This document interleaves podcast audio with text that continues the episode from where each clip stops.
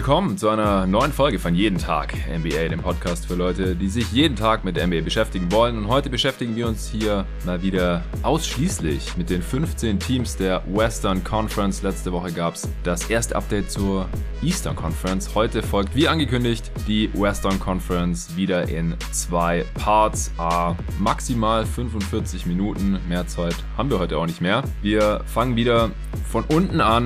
Jeder hat sich seine Gedanken gemacht, sein persönliches Power Ranking der Western Conference nochmal neu sortiert nach den ersten gut 10 Spielen, die jetzt gespielt wurden pro Team. Ein bisschen was hat sich schon verändert hier, denke ich mal, im Vergleich zu unseren Preseason Power Rankings. Und mit Dabei habe ich heute natürlich mal wieder den Arne Brandt. Hey Arne. Hi Jonathan, hi Leute. Ja, eine besondere Folge würde ich sagen. Es ist der erste Pod, den wir zusammen vor Ort aufnehmen können, schon seit sehr langer Zeit. Ich weiß gar nicht, was das letzte Mal war. Während der Playoffs, glaube ich. Ja, ich kann mich auch gar nicht dran erinnern, wann das letzte Mal war. Es ist auf jeden Fall schon ziemlich lange her. Ja, Zeit wird's. Unser erster gemeinsamer Arbeitstag vor Ort hier auch in Berlin. Ich bin gestern endlich wieder angekommen nachdem ich ja die letzten zwei Wochen noch in meiner alten Heimat in Stuttgart war und da mein Vater in unserem Familienbetrieb aushelfen musste, damit der gute Mann auch mal ein bisschen Urlaub machen kann, bin ich jetzt endlich wieder hier zurück in meiner Wahlheimat Berlin, wo ich mich drauf freue, bis Weihnachten richtig schön jeden Tag NBA Arbeitsalltag durchzuziehen. Und da werden jede Menge Pots gedroppt. Ihr habt es gemerkt, seit den Eastern Conference Power Ranking Updates, den beiden Parts letzte Woche, Teil 1 für jeden öffentlich zugänglich, Teil 2 dann auch am selben Tag, eine Stunde später kam der, glaube ich, direkt für die Supporter. Kam nichts mehr hier seit ein paar Tagen, äh, liegt auch daran, am Wochenende hatte ich zu Hause einfach nochmal richtig viel zu tun, viele Termine, am Montag auch, da habe ich es dann abends noch äh, zu Triple Threat geschafft, äh, der YouTube-Stream jede Woche Montagabend 20 Uhr auf dem eigenen neuen YouTube-Kanal zu diesem Zweck zusammen mit André Vogt und Julius Schubert, aka Just a Kid from Germany, ihr erinnert euch vielleicht noch, wenn ihr es noch nicht mitbekommen habt, die äh, 5D Show. In den Finals gab es da schon mal sechs Ausgaben, die wir drei gemacht haben, damals noch von Kicks gesponsert. Mittlerweile sind die raus. Wir machen das trotzdem weiter unter neuem Namen, unter eigener Flagge, äh, noch ohne Sponsor. Wir machen es trotzdem jede Woche 20 Uhr montags quatschen wir über das, was äh, so passiert ist in der NBA in der vergangenen Woche. Äh, das kam am Montag noch, kann man sich übrigens auch als Podcast reinziehen, äh, vielleicht zur Überbrückung, wenn eben kein jeden Tag NBA-Pod rausgekommen ist, findet ihr auch wenn ihr Triple Threat eingebt. Da gibt's einen eigenen Podcast-Feed für von äh, Dre. Der haut da immer auch die Audioversion seiner eigenen Streams noch mit rein. Und da gibt's auch Triple Threat zum Anhören. Ähm, Arne, ich habe mir gedacht, zur Feier des Tages äh, habe ich ein kleines Präsent für dich. Ah, danke.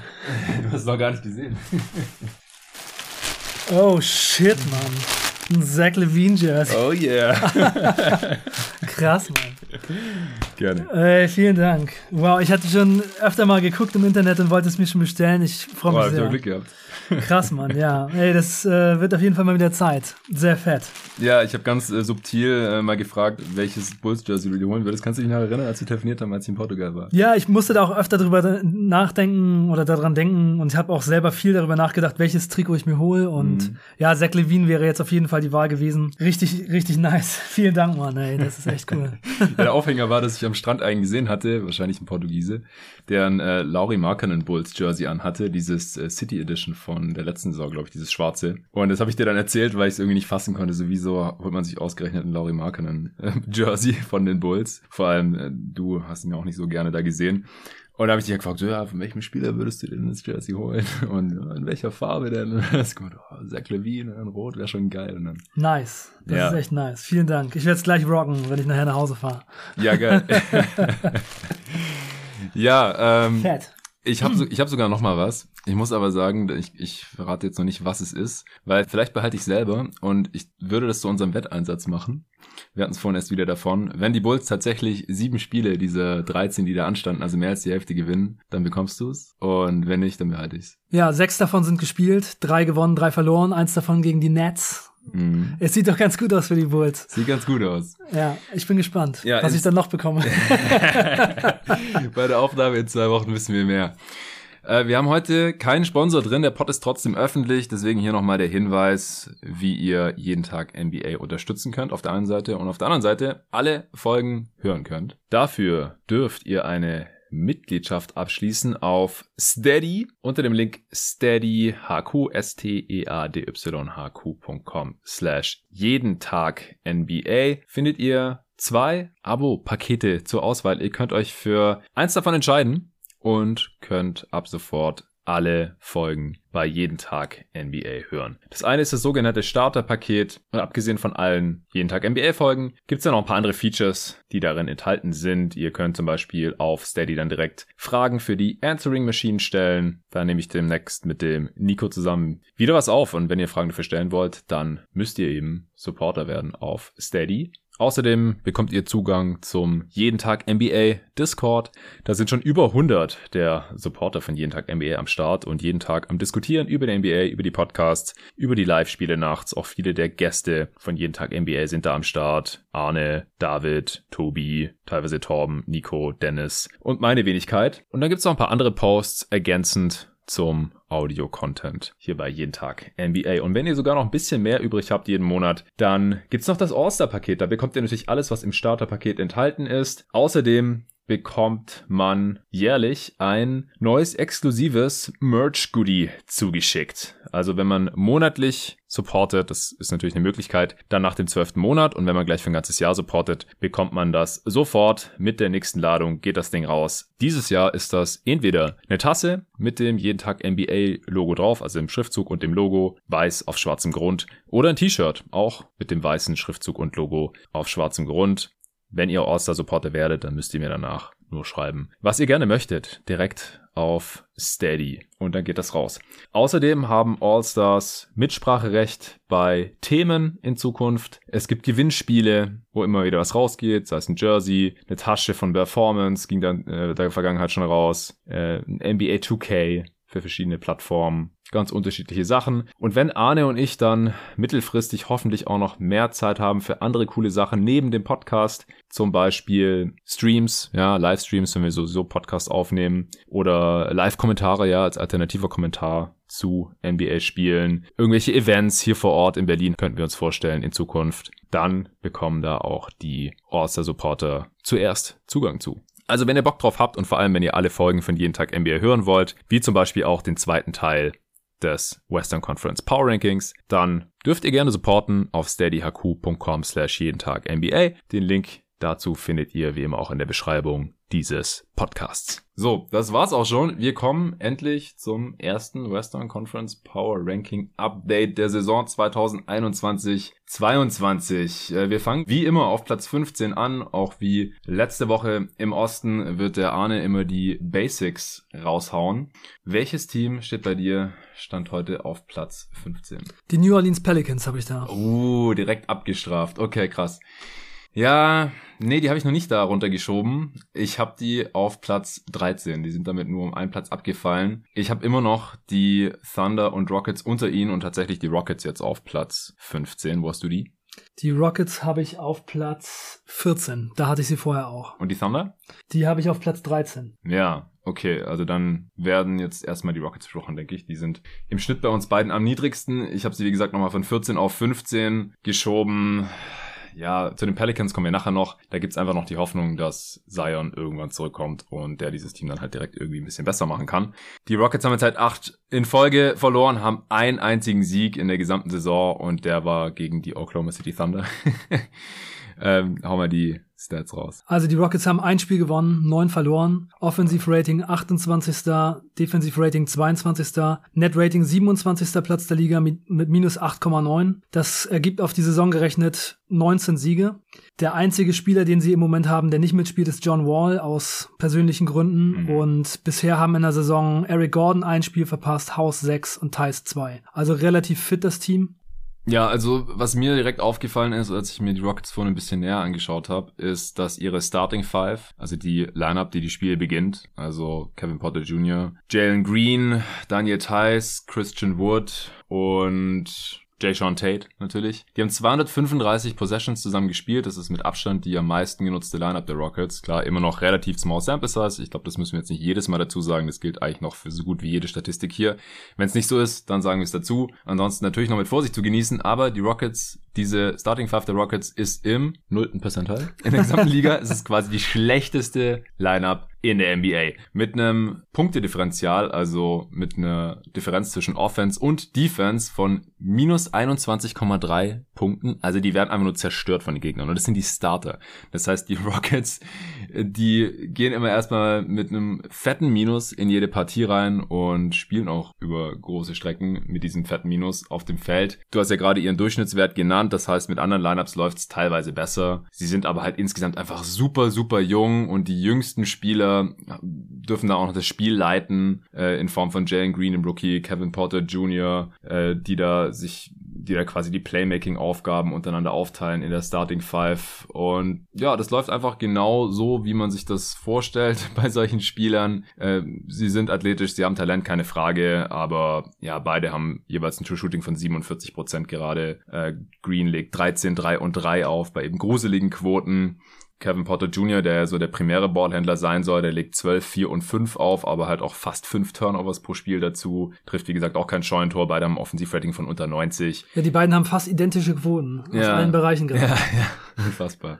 Ja, es läuft nicht so besonders gut. Ich gucke es mir trotzdem ganz gerne an nach wie vor, einfach weil es ein interessantes Team ist. Die lassen ja dann auch immer wieder die jungen Spieler ran. Aber von denen ist halt niemand irgendwie effizient und dann läuft es als Team halt auch nicht. Und ich glaube einfach, ja, sie haben jetzt halt erst einen Sieg. Die Thunder haben schon dreimal so viele, drei. Deswegen habe ich hier einen Platz vor sie geschoben, weil diese Siege, die, die werden sie nicht mehr äh, verlieren, die Thunder, ja. Die haben natürlich auch das Ziel als Franchise, nicht nicht als Team vielleicht, aber als Franchise, ähm, ja, einen möglichst hohen Pick zu haben. Die Rockets auch. Äh, und für mich sieht's halt so aus, als würde ich sie gar nicht erst großartig probieren. Und ja, zu den Pelicans kommen wir dann, wie gesagt, noch. Ja.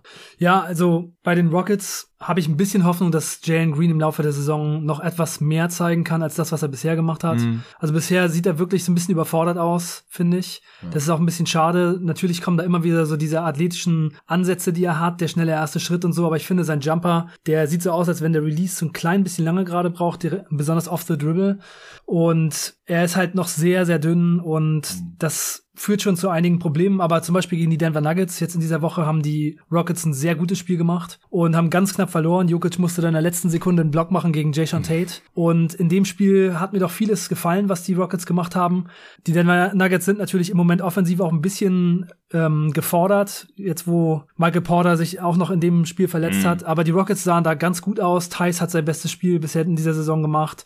Christian Wood sah ganz gut aus, Jay Sean Tate sah ganz gut aus und ähm, die Rockets haben auf jeden Fall recht hart gespielt. Eric Gordon ist hart zum Korb gegangen und da sieht man doch schon, dass die Mischung aus jungen Spielern und Veterans im Moment vielleicht ab und zu auch mal dazu reichen kann, ganz gute Teams herauszufordern. Und ich glaube, dass es bei den Rockets schon noch ein bisschen mehr, dass da schon noch ein bisschen mehr gehen kann und es noch ein bisschen besser aussehen kann. Ja, wenn sie mal hart spielen, ja. Das Closing der engen Spiele ist dann halt auch wieder so eine andere Frage, aber ich finde, wenn ich die Rockets anschaue, sie spielen halt so gut wie keine Transition Defense. Also es wird einfach erst gar nicht zurückgelaufen oder wenn, dann wird da nicht wirklich was verhindert. Auch die statistisch schlechteste Transition Defense der Liga, damit auch die Gegner haben ein Offensivrating von 142 in Transition. Das ist im Schnitt besser als das beste Transition-Team der Liga, die Warriors. Die haben nur 141er Offensivrating. Das heißt, wenn man gegen die Rockets rennt, hat man quasi die beste Transition-Offense der Liga, mehr oder weniger automatisch. Äh, der Ligaschnitt beim in Transition beim Offensivrating liegt bei 119. Also die Gegner der Rockets sind da um 24 Punkte drüber. Es ist unfassbar, unfassbar mies. Und so sieht es halt auch aus, wenn die spielen. Kann man halt, wie gesagt, zum einen auf die Jugend schieben, zum anderen vielleicht auch gerade bei den älteren Spielern vielleicht nicht so super motiviert da jetzt. Klar, aber wenn, wenn sie das mal ein bisschen einstellen, dann kann es natürlich direkt ein bisschen besser werden. Was ich auch noch interessant fand, war, sie haben die höchste Location Effective Field Goal Percentage, also da den besten Wert. Ähm, das schaut eben, das habe ich auch beim Eastern Conference Power Ranking schon mal kurz erklärt. Die Effective Field Goal Percentage habe ich allerdings nicht erklärt. Für die Hörer, die das nicht wissen, das ist einfach äh, nicht die Field Goal Percentage, also die Quote der Feldwürfe, sondern da wird eben berücksichtigt, dass Dreier drei Punkte geben. Das heißt, ein von drei Dreiern, 33 Prozent, gibt genauso, ist genauso viel wert wie 50 Prozent aus dem Feld. Weil zum Beispiel eine Dreierquote von zwei von sechs aus dem Feld ergibt sechs Punkte aus sechs Würfen und drei von sechs Zweiern aus dem Feld, das sind 50%, Prozent, gibt aber auch nur sechs Punkte. Ja, also so funktioniert die Effective Field Goal Percentage und die Location Effective Field Goal Percentage, die schaut sich eben an,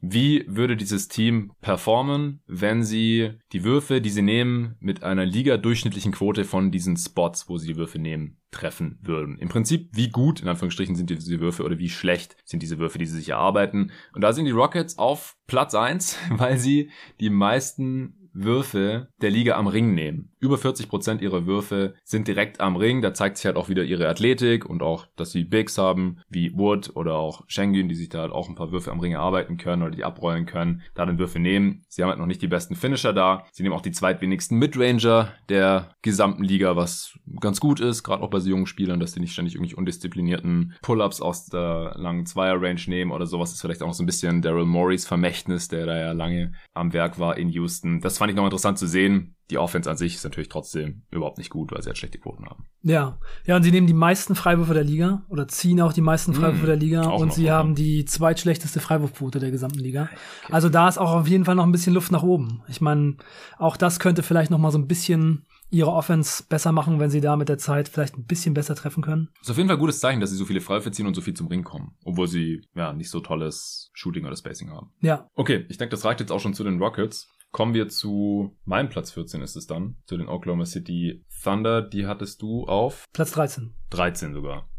Gut, dann äh, sind wir uns einig, dass sie schon mal nicht mehr das schlechteste Team im Westen sind. Ich habe sie um einen Platz nach oben geschoben, die Rockets eben um einen Platz nach unten. Und das liegt in erster Linie daran, dass die Thunder eben schon drei Siege haben. Zwei davon kamen gegen die Lakers. Die hatten einen 0 zu 4 Start. Dann haben sie drei der letzten fünf gewonnen, weil sie jetzt auch noch die Spurs geschlagen haben in ihrem letzten Spiel. Was haben die Thunder bisher so produziert, Arne? Ja, die Oklahoma City Thunder haben bisher drei Spiele gewonnen, sechs verloren. Offensivrating 29. Defensivrating 24. Netrating 28. minus 11. Auf 82 Spiele gerechnet wären das 15 Siege Sie haben im Moment keine Verletzten und Lou Dort hat ein Spiel verpasst. Also sehr gesund das Team. Ja, was mir bei denen aufgefallen ist, also SGA hat einen relativ schwachen Start. Ähm, wenn er besser spielen würde, wäre da vielleicht auch noch ein bisschen mehr drin. Äh, sie spielen sich auch generell ganz gute Würfe raus. Sie sind 15. in der Location Effective Field Goal Percentage, aber in der tatsächlichen Effective Field Goal Percentage nur 29. Das ist eine riesige Diskrepanz von 14 Spots. Also sie treffen einfach die Würfe nicht, die sie sich rausspielen. Das hatte ja Tobi Bühne auch so prognostiziert in der Preview schon. Er hat gemeint, ja, die Thunder, die spielen relativ viel Dreier raus, dann haben sie aber halt keine Schützen, die das verwerten können. Sie haben ja auch ganz gute Playmaker, die Pässe sehen und spielen können, mit Giddy oder auch mit, mit Poku, der man rausfeuern kann oder auch mit SGA zum Teil. Äh, aber dann treffen die, die Dudes halt nicht, die da draußen stehen. Sie haben die schlechteste Quote am Ring der gesamten Liga mit 58 Prozent. Das ist richtig mies. Das ist 6% unterm Ligaschnitt von 64%. Äh, die drittschlechteste Dreierquote und daher kommt halt diese riesige Diskrepanz. Ja, sie sind wenigstens konstant. Sie treffen aus dem Feld nicht, sie treffen aus, von den, bei den Zweier nicht, bei den Dreier nicht, Freiwürfe auch nicht. Also offensiv ist es schon sehr, sehr schwierig und wenn die Lakers nicht so große Probleme hätten und auch hohe Führungen gegen die Thunder verspielen würden, mhm. dann würden die Thunder vielleicht halt auch jetzt gerade nicht so gut aussehen. Ja. Aber mit Shea Gilgis Alexander haben sie immerhin einen Spieler, der wirklich auf einem sehr, sehr hohen Level performt. Und ich würde sagen, von den Pelicans, Thunder und Rockets ist im Moment Shea halt klar der beste Spieler. Ich meine, Ingram ist angeschlagen und Zion, wenn die zurückkommen, dann sieht es vielleicht nochmal anders aus. Mhm. Aber er ist halt schon ein Spieler, der mal ein Spiel auch alleine gewinnen kann. Oder zumindest, so wie, wie gegen die Lakers, dann eben die entscheidenden Dinger macht und einfach mal einen Dreier vom Logo reinhaut. Ja. ja, das ist schon ziemlich stark. Und ansonsten ähm, muss ich sagen, dass mir doch manche Spieler bei den Thunder ganz gut gefallen. Also zum Beispiel äh, finde ich, dass Josh Giddy bisher ungefähr das macht, was ich von ihm erwartet hätte. Mhm. Offensiv, was so Punkte machen angeht, ist es sicherlich problematisch, hat man aber auch vorher gedacht. Aber er macht sechs Assists und sechs Rebounds im Schnitt. Er blockt ein paar Würfe, er holt Steals und er ist für sein Alter schon relativ abgezockt. Das gefällt mir gut und auch Lou Dort kann ich einiges abgewinnen der ist einfach auch ein Spieler, der nicht gut trifft, der reiht sich da ein offensiv, jo, aber defensiv 22% Dreierquote, ja, ne? 22% Dreierquote, ja, und 34% aus dem Feld. Aber auch er ein guter Verteidiger und ja. sie haben halt einige Leute, die dann jetzt in den letzten Spielen doch mal so ein bisschen auch mehr gezeigt haben als am Anfang und ich kann mir schon vorstellen, dass das Team immer wieder mal das eine oder andere Team überrascht, denn sie können mit den jungen Spielern mal ein bisschen was rauszaubern und Shay ist dann für ein paar Siege doch gut.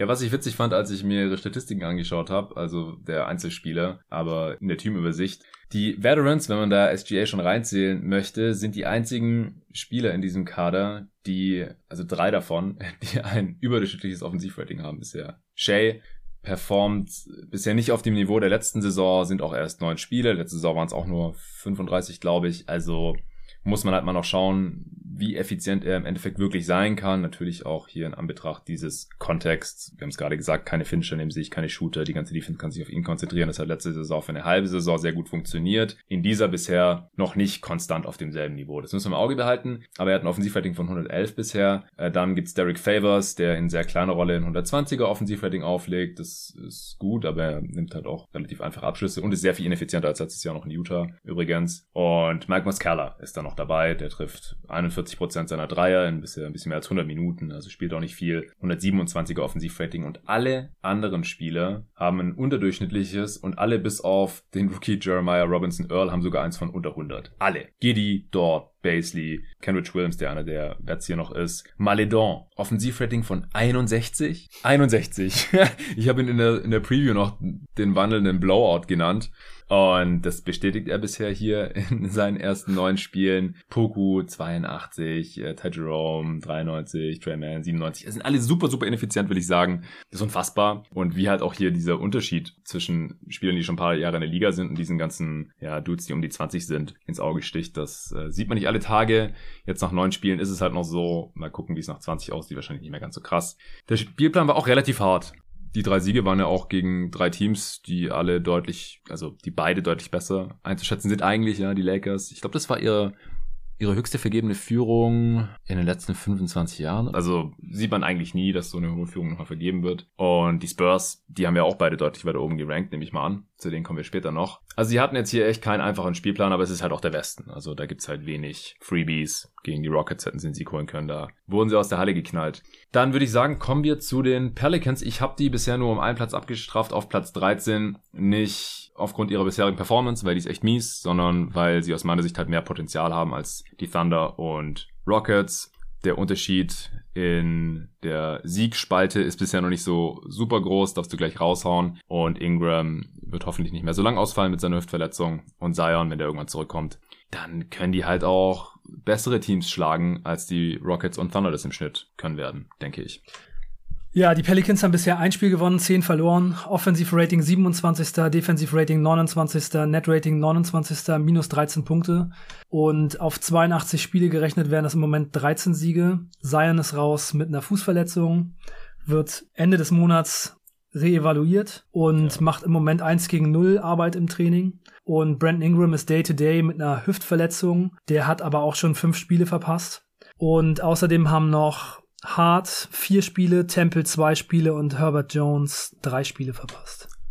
Ja, sie haben ein bisschen die Verletzungsseuche. Leider jetzt sieben in Folge verloren. Du hast gerade erwähnt, dass Ingram fünf jetzt schon verpasst hat. Die haben sie auch alle verloren. Die letzten vier auch alle zweistellig. Also ohne Ingram wird's dann endgültig schwer. Also Valanciunas spielt sich das Herz aus dem Leib. Der produziert auch echt gut. Der führt den Boxscore und ist dabei noch ziemlich effizient. Fabelhafte Zahlen für ihn. Irgendwer muss ja auch was machen da bei den Pelicans. Und ich denke auch, dass er der Hauptgrund dafür ist, dass die Pelicans in nur einer einzigen statistischen Kategorie nicht total abstinken. Und das ist Rebounding. Offensiv äh, Rebounding Rebounding-Rate siebter, defensiv fünfter, aber ansonsten geht bei den Pels halt echt nicht viel. Ja, die Pelicans sind halt wirklich sowas von auf dem absteigenden Ast. Ihr First Pick ist nur verletzt. Sie haben ihren Point Guard verloren und dafür einen viel schlechteren Point Guard bekommen in Devonta Graham und Lonzo Ball ist jetzt bei den Bulls und sieht gut aus. Sie haben Jonas Valanciunas als jetzt gerade besten Spieler, mit dem man aber halt einfach locker das schlechteste Team der Liga ist. Brandon Ingram kommt hoffentlich zurück, aber hat bisher auch nur ein 101er Offensivrating mhm. aufgelegt und ja, sie haben einfach insgesamt eine Mischung, wenn man die auf dem Feld sieht, die einfach total uninspirierend ist. Sie spielen Herb Jones in der Starting Five und der ist halt eine offensive Null. Sie haben Devonta Graham, der einfach kein guter Verteidiger ist. Irgendwie fehlt's bei dem Kader an allen Ecken und Enden und also mein Gefühl ist, Zion ist super weit weg, lässt sich auch schon so ein bisschen gehen. Ich habe irgendwie bei diesem Team das Gefühl, dass das schon so Richtung Katastrophe geht, dass bald der nächste Spieler in Zion Williamson sagt, er will dieses Team verlassen und will woanders hin. Und ich sehe einfach nichts Gutes kommen bei diesem Roster und auch mit der Situation von Zion, der jetzt schon wieder so außer, außer Shape aussieht, der defensive Drills macht und dabei aussieht, als könnte er sich gar nicht mehr richtig bewegen. Das ist schon hart und von daher sind sie für mich jetzt gerade einfach erstmal das schlechteste Team der Liga, hm. bis sie mir da was anderes zeigen. Denn ich glaube schon, dass bei den Rockets und Thunder mit den jungen Talent immer wieder mal was drin ist. Aber wenn Zion nicht zurückkommt und wenn dieses Team weiter so schlecht spielt, dann sieht das schon hier nach einem Blow-up aus von diesem Roster, könnte ich mir vorstellen. Ja. Denn also ohne Ingram und ohne Zion sind sie das schlechteste Team im Westen, gar keine Frage. Das glaube ich auch, dann sind sie auch schlechter als die Thunder, weil Shay die Thunderline besser macht und auch schlechter als die Rockets. Aber ich glaube halt, dass Zion irgendwann zurückkommen wird. Die Frage ist halt, dort ist jetzt noch zehn Spiele. Also er wird Ende des Monats reevaluiert. Wahrscheinlich dauert es noch länger als zehn Spiele, vielleicht 20, vielleicht 30, who knows. Also er ist weit weg von Basketballform. Ja. Ich denke, das konnte man sehen. Aber ich fand das Medienecho da fast schon ein bisschen übertrieben. Ich habe es letzte Woche auch bei Triple Threat gesagt. Ich würde mir jetzt gar nicht anmaßen zu sagen, wie sehr er wirklich aus der Shape ist. Also, dass er nicht in Basketballform ist, das ist klar, wenn er den ganzen Sommer einfach nichts machen konnte, weil sein Fuß gebrochen war. Ich meine, was willst du machen? Du kannst ein bisschen Oberkörper trainieren, du kannst versuchen, ungefähr so viele Kalorien zu verbrennen, wie du zu dir nimmst. Aber man kann halt auch nicht sich selbst als 0815 Mensch mit einem Profisportler, vor allem nicht mit einem mit einem Körper wie Zion, vergleichen. Das, das ist vielleicht nicht so einfach, wie man sich das vielleicht vorstellt. Der Typ ist ja nicht in erster Linie fett, der ist halt in erster Linie auch ein Muskelberg. Und klar hatte da jetzt eine Fettschicht drüber. Aber er muss halt erst in Basketballform kommen. Das, das ist selbstverständlich, finde ich. Äh, und dass er halt ein Körpertyp ist, der dann relativ schnell ansetzt und relativ schnell rund aussieht und so. Und dass er auch nicht in der Form ist, wie als er vor zwei Jahren in die Liga kam oder wie noch im College bei Duke. Das ist, denke ich, alles klar. Aber ich würde jetzt hier die Saison noch nicht komplett abschreiben. Letzte Saison war ein absolutes Monster offensiv und mit ihm auf dem Feld waren die Pelicans auch gut. Und dann kann ich mir halt schon vorstellen, dass sie sich auch noch relativ deutlich von den Thunder und Rockets absetzen werden. Ich glaube, viel höher hinaus kann es ja nicht mehr gehen, deswegen habe ich jetzt halt auf 13, weil es wahrscheinlich schon zu spät sein wird. Aber wenn der fit ist, dann will der ja auch spielen, dann wird er spielen, dann wird er wahrscheinlich auch gut sein. Und Trade-Forderung, ja, keine Ahnung, der hat halt noch null Leverage jetzt gerade. Er ist ja. im dritten Jahr seines Rookie-Deals, danach wird er restricted, also der kann jetzt gerade eigentlich nichts fordern.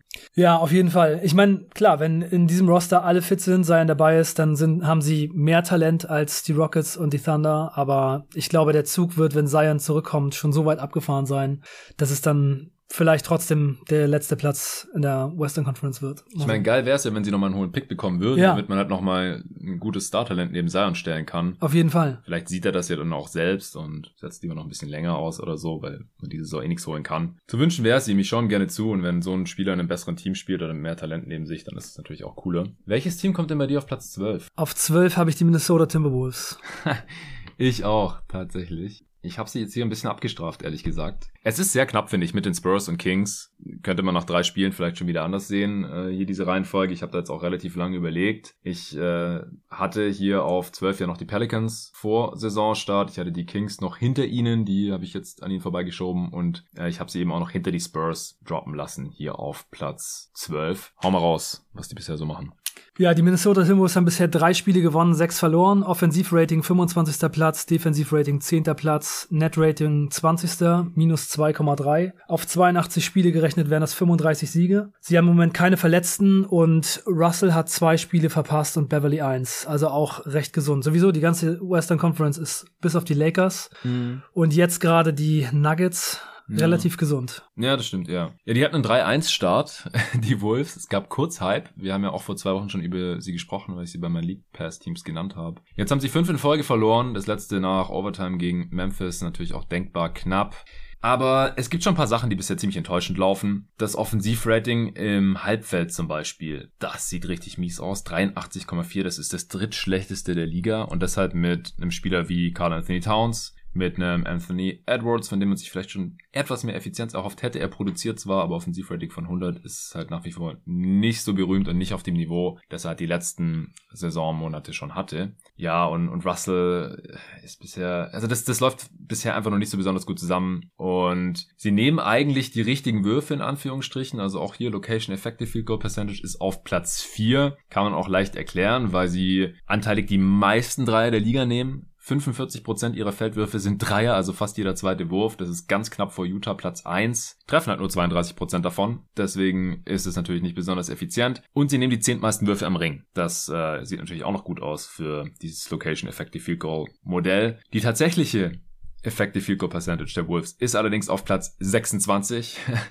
22 Plätze Unterschied. Sie finishen einfach nicht besonders gut, treffen die offenen Würfe nicht so gut. Alle im Prinzip außer Carl Anthony Towns. Ja, ich weiß noch, als wir das letzte Mal über sie geredet hatten, da hast du gesagt, du traust diesem Team einiges zu, wenn endlich mal Carl Anthony Towns die meisten Würfe nimmt. Ja. Und Anthony Edwards nimmt 22 Würfe pro Spiel und Carl Anthony Towns 16 und Er nimmt genauso viele wie D'Angelo Russell. Ja, und Russell hat eine höhere Usage, weil er natürlich mehr Playmaking übernimmt. Also es haben schon wieder zwei ziemlich ineffiziente Guards oder Wiggins war ja kein Guard, aber halt Perimeter-Spieler, sagen wir mal, haben halt deutlich höhere Usages als Carl Anthony Towns. Das war vor zwei Wochen noch nicht der Fall. Jetzt sind wir wieder da angekommen. Der Unterschied ist leider nicht mal besonders klein. Ja, das nervt mich einfach. Also Towns hat 65% True Shooting. Ja, sein Offensivrating ist auch nicht so toll, weil er ziemlich viele Turnovers begeht, weil er auch einen relativ großen Teil des Playmakings diese Saison übernimmt. Das finde ich eigentlich auch gut. Aber unterm Strich ist es halt immer noch trotzdem die deutlich, deutlich beste Option der Wolves. Und dass ja. es dann halt gleich zwei Dudes gibt, die mehr Abschlüsse nehmen, mehr Angriffe beenden als Cat, das regt mich halt auf. Und dann wundert es mich auch nicht, dass man so eine schlechte Offense hat. Ja, ja, also bei diesen Spielern ist es schon wirklich sehr schade, denn man hat im Moment beim Defensivrating den zehnten Platz. Wenn man mhm. das bestätigen kann, dann wäre das schon wirklich eine ganz beeindruckende Leistung mit diesem Kader. Aber Edwards, Towns und Russell als Dreigestirn für die Offense scheint einfach zu ineffizient und einfach auch nicht clever genug zu sein. Also wenn ich mir die Wolves angucke, dann denke ich bei allen drei schlechter Wurf, schlechte Entscheidung. Oh, was hat er denn da jetzt wieder gemacht? Es ist einfach so bei Towns halt auch. Towns ist mhm. auch ein Spieler, der einfach nicht ganz so clever spielt, der manchmal den Ball wegschmeißt, der sich ja. auf den Fuß dribbelt, der schlechte Würfe dann auf einmal in der Crunch-Time nimmt. Das ist halt schon hart anzusehen und deswegen sind sie bei mir hier auch auf Platz 12 gelandet und Wolltest du sie davor, weißt du das noch? Ich hatte sie davor auf Platz 10. Ja, okay, letzten. genauso wie ich. Ja. Mhm.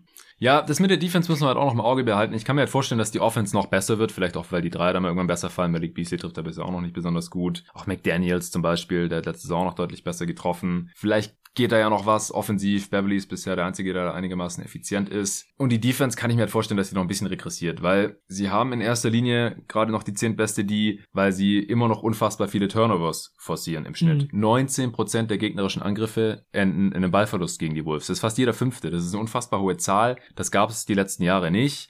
Äh, letztes Jahr waren die Raptors auf Platz eins mit circa 16% gegnerische Turnover-Quote. Das sind fast drei Prozentpunkte mehr jetzt hier, was die Wolves gerade haben. Allgemein gibt es dieses Jahr noch relativ viele Teams, die deutlich mehr Turnovers forcieren, als es das letztes Jahr gab. Ich denke, das wird noch ein bisschen runterkommen. Das hängt auch ein bisschen damit zusammen, wie die Refs jetzt gerade noch pfeifen. Da wird natürlich auch ein Stück weit mehr laufen gelassen, aber dass die Wolves so viele Turnovers weiterhin forcieren, das glaube ich einfach nicht. Das wird ja dann auch auf den Scouting Reports auftauchen und die Gegner werden wissen, wie sie das dann auch ein bisschen abusen können, dass die Wolves da diese aggressive Pick-and-Roll-Defense spielen und so viel roamen und so. Also ich, ich glaube nicht, dass sie, weiß nicht, vielleicht schon, wenn, wenn das nächste Western Conference Power Ranking ist, aber spätestens dann irgendwann zur Hälfte der Saison werden sie nicht mehr in der Top 10 sein. Im Defensive Rating glaube ich nicht. Kommen wir zu Platz 11, oder? Ja. Wen hast du da? Ja, auf 11 habe ich die Lakers. Boah, du glaubst, die schaffen es nicht mal ins Play-In? Wir machen dieses Power Ranking ja im Laufe der Saison immer wieder und Klar. Es kann natürlich sein, dass LeBron irgendwann zurückkommt, wieder fit ist und die Lakers ganz anders aussehen. Aber dieser Moment, jetzt ist ja ein Bericht rausgekommen von The Athletic. Bill Oram war, glaube ich, der Reporter, der das veröffentlicht hat, dass LeBron vier bis, sechs, vier bis acht Wochen jetzt verpassen soll. Das war so ein bisschen so ein Moment für mich, als wenn die Titanic gegen den Eisberg fährt. Mm. Also der Roster ist halt einfach recht dünn. Russell Westbrook spielt im Moment fast eher fürs andere Team. Ja. Anthony Davis ist schon ständig angeschlagen. Und ich habe halt einfach bei den Lakers im Moment das Gefühl, die müssen gegen ein Team wie die Charlotte Hornets AD 43 Minuten spielen, Westbrook 41 Minuten, dann muss jemand wie Austin Reeves 27 Minuten spielen und Mello muss in 36 Minuten 29 Punkte machen, damit man mit einem ganz knappen Vorsprung gegen die Charlotte Hornets gewinnen kann, die auch gerade wirklich nicht so besonders gut drauf sind. Und ich habe einfach das Gefühl, dass dieses Lakers-Team so hart kämpfen muss, so alles rauskratzen muss, um überhaupt Spiele zu gewinnen. Sie hatten bisher einen recht einfachen Schedule und haben trotzdem schon große Probleme gehabt, haben gegen die Thunder verloren, wie eben schon besprochen, hohe Führungen verspielt und ich glaube einfach, dass wenn LeBron tatsächlich jetzt eine längere Zeit ausfällt, es für dieses Lakers-Team echt richtig schwierig wird, einigermaßen über Wasser zu bleiben. Wow, also es wird heiß hier drin gerade mit diesem Take. Äh, ich sehe es ein bisschen anders. Hauen wir noch kurz die Basic Stats raus. Und es war übrigens Bill Oram, ich habe gerade nochmal geschaut, von The Athletic, der das reported hat, dass LeBron einen Monat oder länger ausfallen könnte, ja. Ja. Also die Lakers haben sechs Siege, fünf Niederlagen, Offensive Rating 22., Defensive Rating 15., Net-Rating 22. minus 2,3 auf 82 Spiele gerechnet wären das 35 Siege. Und ihnen fehlt noch Taylor Horton Tucker mit einer Daumenverletzung. Der hat jetzt wieder angefangen zu trainieren. Kendrick Nunn hat eine Knieverletzung, hat noch nicht gespielt die Saison, ist noch nicht so nah dran wiederzukommen. LeBron hat eine Bauchmuskelverletzung. Wie gesagt, vier bis acht Wochen soll er raus sein. Ariza könnte im Dezember wieder zurückkommen. Ja, LeBron hat jetzt fünf Spiele verpasst. Horton Tucker, Nunn, Ariza, alle bisher und Ellington hat acht Spiele verpasst und Howard zwei. Ja, also ich sehe auch viele Sachen, die bei den Lakers überhaupt nicht gut laufen. Ich habe sie aber auch nur von fünf auf sechs beschoben bisher, ehrlich gesagt. Ich war ja schon vor der Saison relativ skeptisch. Ich hatte sie, glaube ich, auch niedriger als du. Hast du sie nicht auf vier oder drei? Oder ich hatte sie auf drei, ja. Boah, das sind acht Spots. Wow. Also eine LeBron-Verletzung, die kann ein Team immer killen. Das ist gar keine Frage. AD ist verletzungsanfällig und Westbrook ist halt gerade echt keine Hilfe. Aber ich glaube, da, da ist auch sehr viel Luft nach oben. Die Verletzten abseits von LeBron und Ariza, die werden auch früher oder später wieder zurückkommen. Die fehlen dem Team gerade auch einfach, das ist ja angesprochen. Taylor Horton Tucker, auch Kendrick Nunn, können dem Team auf jeden Fall offensiv schon mal Boost geben. Also das ist halt das, was so ein bisschen das Enttäuschende ist, dass sie halt am offensiven Ende so schlecht sind. Platz 22. Defense Platz 15 finde ich mit dem Team eigentlich auch ganz okay, weil das ist halt personell wirklich mies aufgestellt. Ja. Anthony Davis hätte den Laden äh, noch so gut wie es geht zusammen. Äh, das, was mich jetzt hier schockiert hat, als ich mir das ein bisschen genauer angeschaut habe, war, dass sie den Gegnern eben gemäß Location Effective Field Goal Percentage die besten Looks der gesamten Liga geben. Kein Team gibt dem Gegner bessere Looks als die LA Lakers. Fast 40% der gegnerischen Würfe sind direkt am Ring. Dazu geben sie noch relativ viele Dreier ab, fast nichts aus der Midrange, also die, sie zwingen den Gegner kaum in die Midrange, das was man heutzutage machen will, weil man da halt nur so im Schnitt zu 40% trifft und das ist bei Zweiern halt eine miese Quote. Also genau das Gegenteil von dem, was jeder gute Defensivcoach forcieren will, ist das gegnerische Shotprofil bei den LA Lakers. Ich glaube, das kann fast nur besser werden, weil da haben sie bisher fast noch Glück, dass sie trotzdem noch die 15 beste Defense sind oder halt so im Mittelfeld der Liga sind. Und die Offense, denke ich mal, wird halt auch besser werden. Es, die Frage ist halt, wie schnell und wann, je nachdem, wie lange LeBron ausfällt. Also ich sehe halt schon auch dieses Katastrophenpotenzial, wenn es bei LeBron halt eher sechs bis acht Wochen werden als zwei bis vier. Das können wir jetzt natürlich unmöglich abschätzen. Und bei Westbrook, ja, also da bin ich halt auch super skeptisch, war ich auch schon vor der Saison. Viele, also ich habe es jetzt echt schon mehrmals gelesen, ja, Westbrook kommt auch jede Saison so langsam rein und ist am Anfang erstmal schlecht und wird dann mit der Saison besser. Ja, kann sein, die letzten Jahre war das tatsächlich so, es war aber nicht schon immer so, auf gar keinen Fall. Ich habe mir nochmal alle, die letzten, glaube ich, acht Saisons von Westbrook oder so angeschaut. Als er noch wirklich gut war, da war das noch nicht so, da hatte er auch gute Saisonstarts. Es war halt bei den Rockets so, weil Maury erstmal einen Trade machen musste, bis es geklappt hat. Es war bei den Wizards so, weil er erstmal fit werden musste und jetzt ist es halt auch wieder so. Und ich habe ja, wir haben ja vorhin hier die Recherche zusammen gemacht bei mir zu Hause, saßen wir mir auf dem Sofa, äh, beide mit dem Laptop. Ich musste ja laut aufschreien, als ich Westbrooks On-Off-Wert gesehen habe. laut Basketball Reference ist der On-Off-Wert von Westbrook halt minus 19. Also das ist natürlich noch super small sample size, aber wenn man die Lakers spielen sieht, dann passt es ja auch damit zusammen, dass die Lakers mit Westbrook auf dem Feld einfach schlechter funktionieren, als wenn er spielt. Bei Clean the Glass sieht es nicht ganz so übel aus, da wird auch die Garbage Time rausgefiltert, da ist trotzdem noch minus 12, was auch noch ein super, super mieser Wert ist. Also Westbrook hilft diesem Team gerade auch nicht wirklich weiter, um es mal so auszudrücken, hat er ganz, ganz miese Szenen natürlich auch. Ja, er hat auch Szenen, wo er gut aussieht, gar keine Frage. Aber die Hoffnung war ja, dass wenn LeBron ausfällt oder mal ein Spiel aussetzt oder so, dass dann halt Westbrook übernehmen kann und dieses Team über Wasser hält. Und das tut er halt bisher noch nicht. Nichtsdestotrotz glaube ich halt, äh, dass dieses Team zu gut ist, um aus dem Play-In rauszufallen. Die sind zu gut gecoacht, die sind ja auch einigermaßen tief, auch wenn der Kader relativ wild aussieht. Mello sieht ja, so gut aus wie seit Jahren nicht mehr. Der brennt mit 18 Punkten pro Spiel, über 52% Dreierquote. Das wird er nicht in der Form halten können, aber immerhin kann der halt das Scoring ausgleichen und das braucht dieses Team ja gerade auch. Äh, einen effizienten Volumenscorer, wenn man so will, weil es halt wie gesagt am offensiven Ende wirklich hapert. Ich habe hier ja auch schon reagiert und wahrscheinlich, wenn man das mit LeBron pessimistischer sieht, dann muss man sie vielleicht auch eher auf acht oder neun oder so, oder hätte ich sie vielleicht auch eher so weit runterschieben müssen, anstatt jetzt nur auf sechs. Vor allem, weil ich die Teams da auch alle relativ nah beieinander sehe. Da kommen wir nachher noch zu äh, die Clippers, die Mavs, die Grizzlies und so. Aber sie auch noch unter die Kings und Spurs zu schieben, ist, äh, finde ich schon sehr heiß. Ja, also das ist wahrscheinlich heiß, aber ich habe dieses Team halt gesehen und ich finde einfach, dass der Kader so aussieht, als wenn sie tatsächlich jedes Spiel gerade so rausgrinden müssen. Also sie können nur hoffen, dass Taylor Horton Tucker zurückkommt und gut aussieht und dass auch Kendrick Nunn ihnen ein bisschen was geben kann und Ariza halt irgendwann, wenn die alle wieder zurückkommen und LeBron vielleicht vier Wochen verpasst und nicht acht, dann kann es noch mal ein bisschen besser für sie aussehen. Aber im Moment sehe ich einfach ein Team, das nicht gut zusammenpasst, wo Anthony Davis viel zu viele Minuten gehen muss, wo Russell Westbrook viel zu viele Minuten gehen muss, wo der Rest des Teams kaum unterstützen kann, wo Carmelo Anthony weit über dem spielt, was er eigentlich tun sollte, minutenmäßig und leistungsmäßig gerade total überperformt. Also wer glaubt, dass Melo die Saison so weiterspielt, der weiß auch nicht so genau, wovon er redet, glaube ich. Also mhm. es, das, das wird nicht passieren. Es ja, wird, ich glaube, das sagt auch keiner. Aber wenn es annähernd halt so weiterläuft, wenn er zumindest effizient sein kann und 15 Punkte pro Spiel macht oder sowas, das wäre schon sehr gut. Ja, also ich hoffe für die Liga und alle Lakers-Fans, dass ich total falsch liege, aber im Moment sehe ich bei den Lakers echt so ein bisschen schwarz. Man merkt's. ja, äh, ich habe auf 11 die Spurs. Wo hast denn du die? Die Spurs habe ich auf 9. Okay, und die Kings? Die Kings habe ich auf 10. Ja, ich auch. Dann äh, lass mal erst über die Kings sprechen. Ich habe die um drei Plätze nach oben geschoben, tatsächlich. Von 13 auf 10. Die Kings haben bisher fünf Spiele gewonnen, sechs verloren, Offensivrating 11. Defensivrating 20.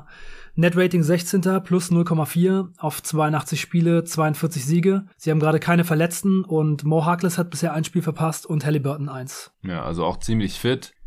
Ja, die Kings sind ziemlich bissig diese Saison, wie ich finde. Also auch gegen die Suns waren die schon echt weit hinten und haben sich dann nochmal reingekämpft und das Spiel nochmal knapp gemacht. Einmal hat der Harrison Barnes per Buzzerbeater das Spiel entschieden und einen Sieg geholt. Aber so wirklich überzeugende Siege sind halt rar bei den Kings bisher. Das muss man schon so sagen. Also sie haben halt einmal Phoenix und einmal Portland mit jeweils drei Punkten geschlagen, also denkbar knapp. Ansonsten zweimal die Pelicans und einmal die Hornets weggeknallt und das war's. Dass sie trotzdem jetzt so gut dastehen gerade, stimmt mich aber eher positiv. Ich habe lange überlegt, wo ich sie hinschieben soll im Vergleich mit den Wolves und Spurs eben und habe sie jetzt eben vor beide geschoben. Ich glaube, die Kings, die wollen halt auch wirklich gewinnen in dieser Saison. Fox hatte einen ziemlich miesen Start bisher, Offensivrating von 94, die Quoten sind noch weiter in den Keller gegangen, trifft nichts von drei, frei, frei Fall nicht unter 70 Prozent und so weiter. Könnte noch besser werden, aber ich denke halt, dass die Kings von diesen drei Teams zumindest Stand heute die besten Chancen noch aufs Playen haben. Also von Kings, Wolves und Spurs. Ja, ich finde es ziemlich beeindruckend in dieser Saison bei den Kings, dass Harrison Barnes im Moment so eindeutig der beste Spieler ist. Und Harrison Barnes war ja eigentlich die Jahre über immer eher ein Roleplayer. Ja. Diese Saison ist er klar besser als Fox. Er macht ein True Shooting von 67 Prozent, 22 Punkte, 3 Assists und 9 Rebounds. Ja. Das ist schon natürlich eine coole Sache, dass jetzt Harrison Barnes auf einmal hier so als Leader auftritt und so eine gute Rolle spielt. Dazu muss man echt sagen, dass Davian Mitchell als Rookie jetzt offensiv bisher ziemlich viele Probleme hatte, also unter 50 Prozent True Shooting, ist wirklich nicht so berauschend und da hat, wird er auch in seiner NBA-Karriere wahrscheinlich immer so ein bisschen Probleme haben, denn er ist sehr, sehr klein und jetzt die Würfe sich zu kreieren wird immer schwer sein wahrscheinlich, aber defensiv ist er doch ein ziemlicher Gamechanger, also er kommt auf jeden Fall rein und macht so viel Druck und spielt so hart und ist so ein guter Verteidiger, dass das schon mal für dieses Kings-Team einfach eine, ein ganz neues Element reinbringt sie waren ja letzte Saison so unglaublich schlecht in der Defense, dass er da schon einen Unterschied machen kann. Also mit ihm auf dem Feld in 600 Possessions haben sie ein Defensivrating von 104 und das ist schon eine ganz gute Waffe, wo sie einfach noch mal ein bisschen was in den Kampf werfen können gegen andere Teams. Ich glaube auch, dass die Kings in dieser Saison eventuell es schaffen können, mal so ein bisschen besser zu spielen als die letzten Jahre, weil sie halt jetzt jemanden wie Mitchell haben und dann eben jemanden wie Barnes, der offensiv effizient spielt und dass das vielleicht schon, wenn sie es halten können, so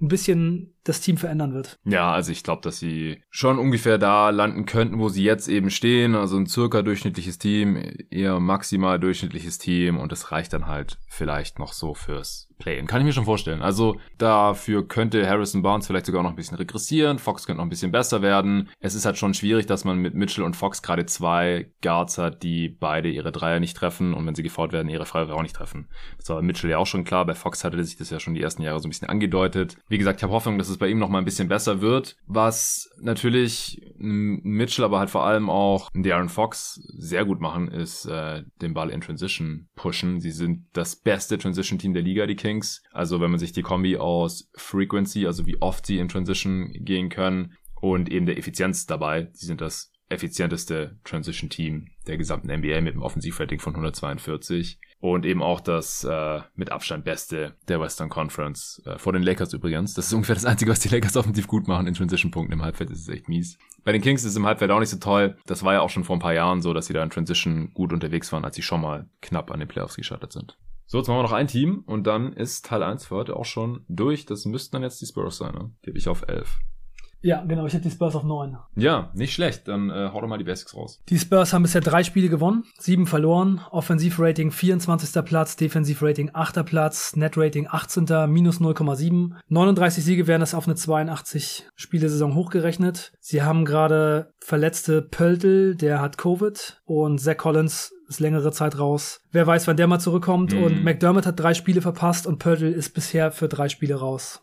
Ja, also wenn man sich die Spurs anschaut, dann ist das, was man da bisher sehen kann, vielleicht noch ein bisschen extremer, als man vor der Saison erwarten konnte. Aber so von der Tendenz her wundert es mich jetzt halt nicht so besonders. Sie haben eine ganz gute Defense, eine Offense, die an ihre Grenzen stößt, vor allem weil da halt bisher keiner so wirklich effizient irgendwas produziert. Also als ich Murrays per Game Stats gesehen habe, habe ich auch gedacht, nicht schlecht. 18 Punkte, 8 Rebounds, 8 Assists im Schnitt, äh, 2,2 Steals, aber halt ziemlich ineffizient. Derek White genauso. Ähm, wie gesagt, alle, die in diesem Team irgendwas kreieren sollen, machen das nicht besonders effizient. Die einzigen, die tatsächlich effizient wenigstens finishen können, sind Pörtl, der das aber nicht so oft macht und jetzt halt gerade auch Covid hat, wie du gesagt hast, und Thad Young, der schon so quasi aus der Rotation rausgefallen war, jetzt wieder mehr gespielt hat, aber auch sehr gut aussah, gerade in Abwesenheit von Pöltl eben.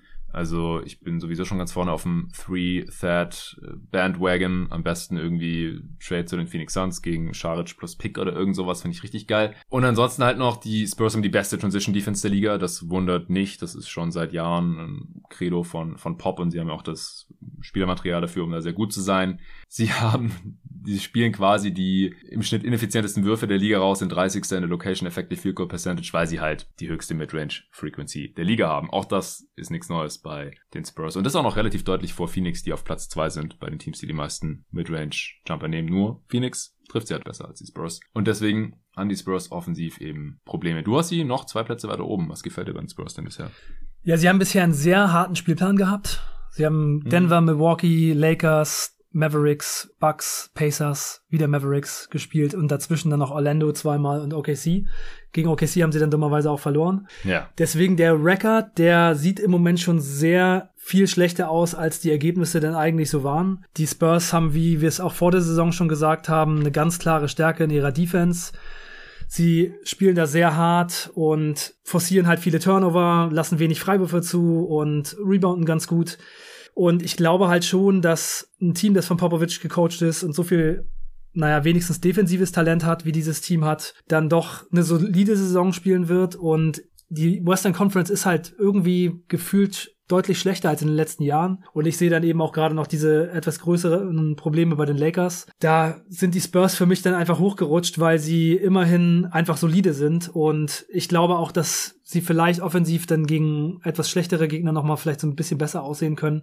Es ist schon schade, dass dieses Team so wenig Dreier nimmt und so wenig Shooting hat und die Quote auch nicht gut ist. Wenn wenn sie da vielleicht noch ein bisschen mehr Shooting drin hätten, dann könnte das schon ganz anders aussehen. Aber sie haben eben auch noch DeRozan verloren, von daher ist die Offense schon gerade sehr schwierig zu organisieren für die Spieler, die noch da sind. Ja, aber für mich sind sie einfach so ein bisschen durch die Schwäche der Western Conference hier hochgerutscht. Also es ist jetzt hm. nicht so, dass ich die Spurs gerade für ein Superteam halte. Ja, also halt vor die Lakers und dann noch vor die Kings, oder? Ja. Ja, ansonsten schließe ich mich dir an. Wie gesagt, die Lakers sehe ich nicht ganz so negativ. Kings, Spurs, ja, halte ich eben für auf einem Niveau. Und ich habe es jetzt eben noch vor den Wolves.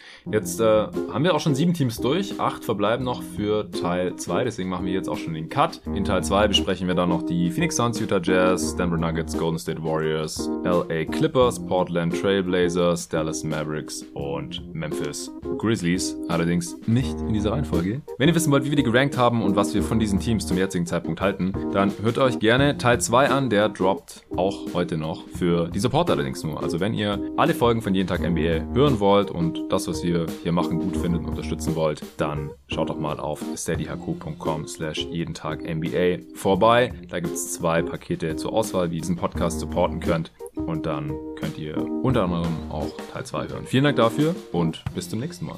Ciao Leute.